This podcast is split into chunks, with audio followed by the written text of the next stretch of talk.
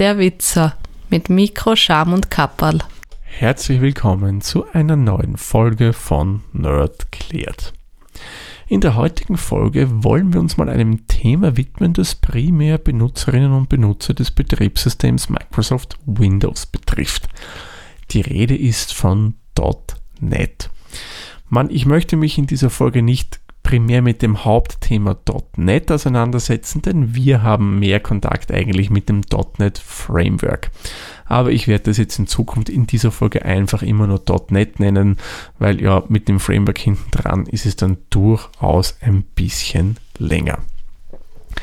Ich nehme an, mit dem Begriff werden sicherlich viele Benutzerinnen und Benutzer des bereits genannten Betriebssystems schon zu tun gehabt haben. Zum Beispiel, ihr installiert euch irgendeine neue Software und während ihr die installiert oder bevor sie eigentlich mit der eigentlichen Installation beginnt, meint das Programm, ähm, ja, wir müssten dann noch .NET in der Version 4.6.2 nachinstallieren oder auf Ihrem Rechner fehlt die Version 3.2. was auch immer.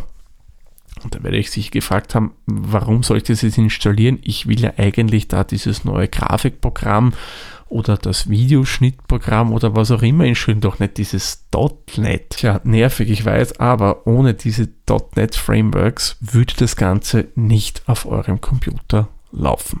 Wieso und warum? Genau das wollen wir uns in der heutigen Folge von Nerdclear einmal genauer anschauen. Was steckt denn hinter diesem Begriff? So, bevor ich dazu komme, möchte ich noch ein bisschen geschichtlich ausholen, damit ihr wisst, wieso es überhaupt dazu gekommen ist. Ihr habt doch sicherlich schon mal von dem Begriff Java gehört. Ich weiß, das ist eine Insel, aber in der IT ist das ganz was anderes, nämlich das ist auch eine Technologie und eine Programmiersprache.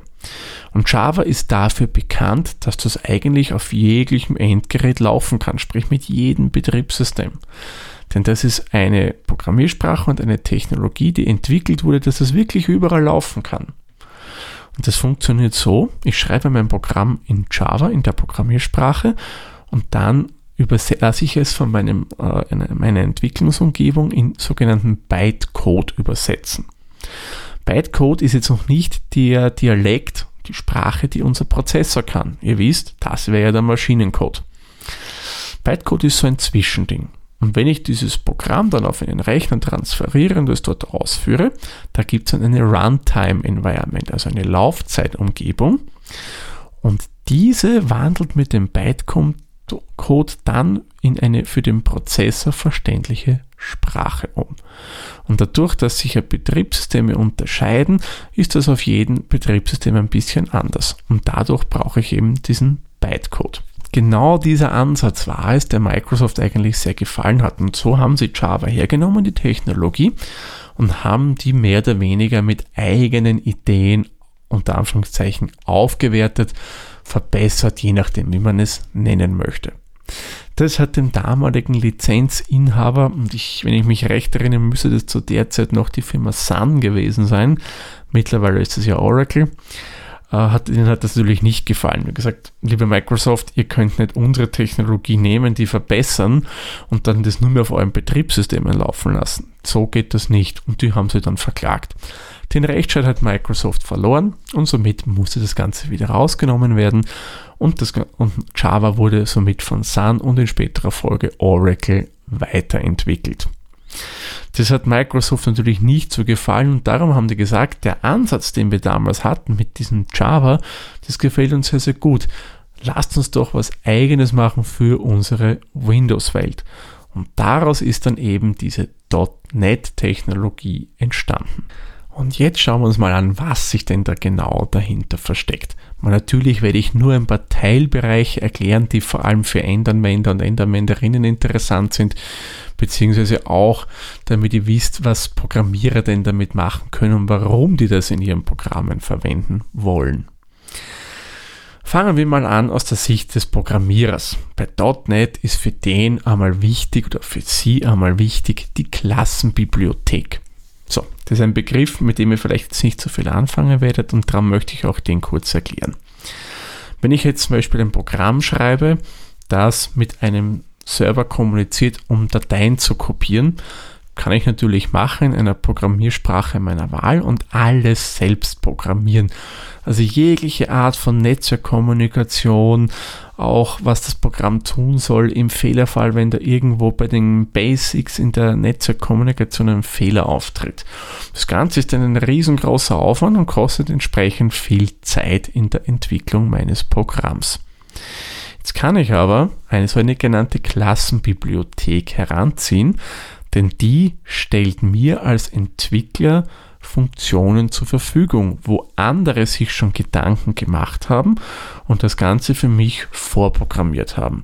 Sprich, ich muss dann bei meinem Programm das Rad nicht neu erfinden, sondern kann Technologie verwenden, die Microsoft entwickelt hat und gesagt, schau mein lieber Entwickler, da gibt es von mir was, das habe ich getestet, das funktioniert, da musst du dir über vieles keine Sorgen machen. Da kannst du es einfach verwenden und dein Programm ist somit schneller entwickelt. Und das Ganze geht in viele, viele Bereiche rein. Das muss jetzt nicht zwingend Netzwerkkommunikation sein. Das können auch so einfache Sachen sein wie das bekannte Speichern unter Dialog oder der Druckdialog oder auch einfach nur generell das Layout, wie denn mein Programm das Fenster unter Windows aussieht. Das ist alles Technologie, die mir Microsoft eben im Rahmen von solchen Klassenbibliotheken zur Verfügung stellt. Und das kann ich euch wirklich sagen, erleichtert das Leben eines Programmierers durchaus gewaltig.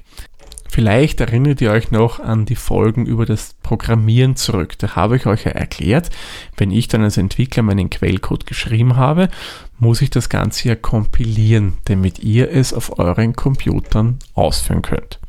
Und dieser Compiler, das Programm, das eben den Quellcode übersetzt, das wäre mehr oder weniger das zweite Standbein eben dieser .NET-Technologie oder des .NET Frameworks. Aber ihr erinnert euch sicherlich auch, damit ein Prozessor das verstehen kann, muss das eben in den Maschinencode übersetzt werden. Und genau das machen eben diese Compiler nicht. Die machen es wie bei Java die übersetzen das in eine, wie soll man sagen, Mittelsprache, nämlich auch Bytecode. Nur warum und wieso machen die das? Auf der einen Seite würde mir das wie auch bei Java den Vorteil bieten, ich könnte mein Programm auf diversen Betriebssystemen laufen lassen. Das geht vorerst noch nicht. Also die aktuelle Version von Microsoft.NET, die läuft auf Windows Only. Aber es gibt eine Entwicklung, die nennt sich .NET Core und soll in späterer Folge .NET 5.0 werden. Und die wurde so geschrieben, dass man das Ganze dann auch auf macOS installieren kann, beziehungsweise auch auf Linux.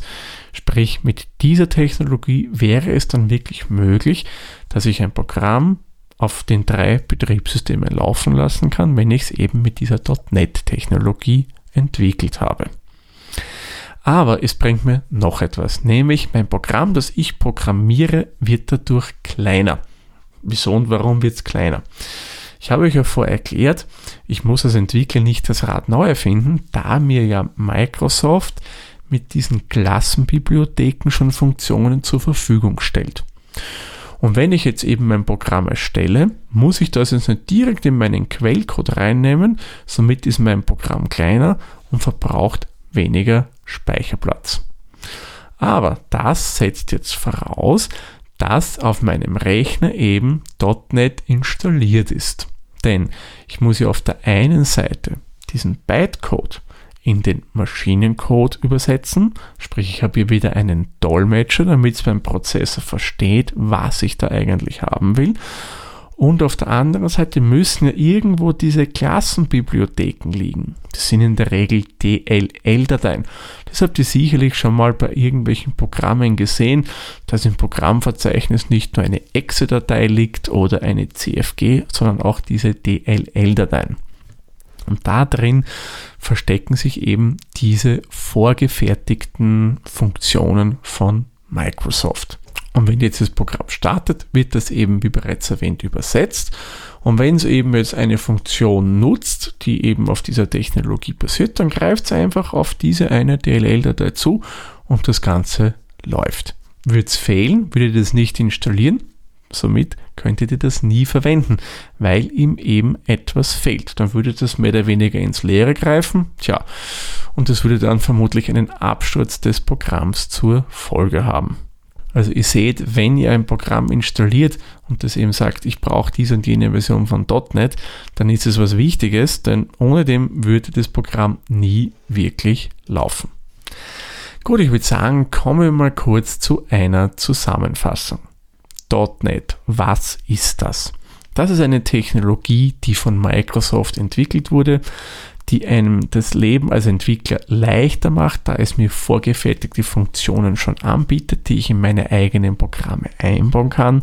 Darunter versteht man die Klassenbibliothek und was dann in weiterer Folge auch meine Programme kleiner machen lässt, weil eben diese vorgefertigten Funktionen in externen Dateien ausgelagert werden.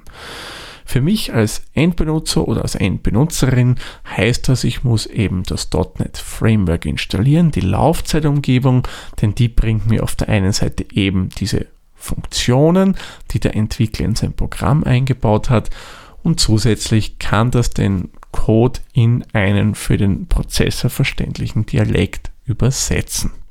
Ich muss ja ehrlich sagen, ich bin schon sehr gespannt, was eben mit .NET 5 dann so rauskommen wird. Ich werde mir das sicherlich bei mir mal am Mac auch anschauen, weil ich kenne es ja vom Windows her, ich entwickle auch unter Windows-Computern eben mit C-Sharp und der .NET-Technologie und ich muss sagen, funktioniert wirklich gut. Und da bin ich echt gespannt, wie sie das denn eben auf andere Betriebssysteme bringen und vor allem, was sie darüber bringen. Denn das vielleicht noch kurz, es war schon davor, bevor eben dieses 5.0 rauskommt, möglich oder ist es möglich, dass man in .NET geschriebene Programme auch bedingt unter Linux und macOS zu laufen bringt.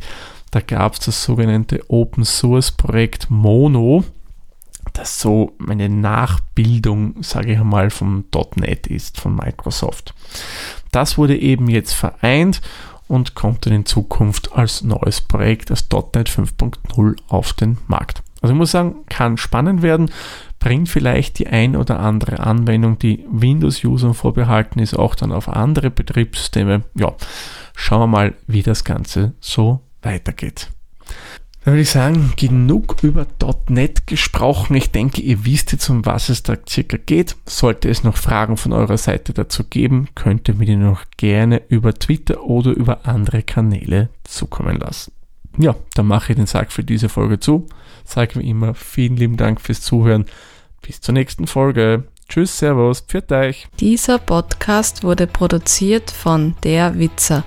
Nähere Informationen zur aktuellen Folge sowie weitere Podcasts findest du unter der-witzer.at.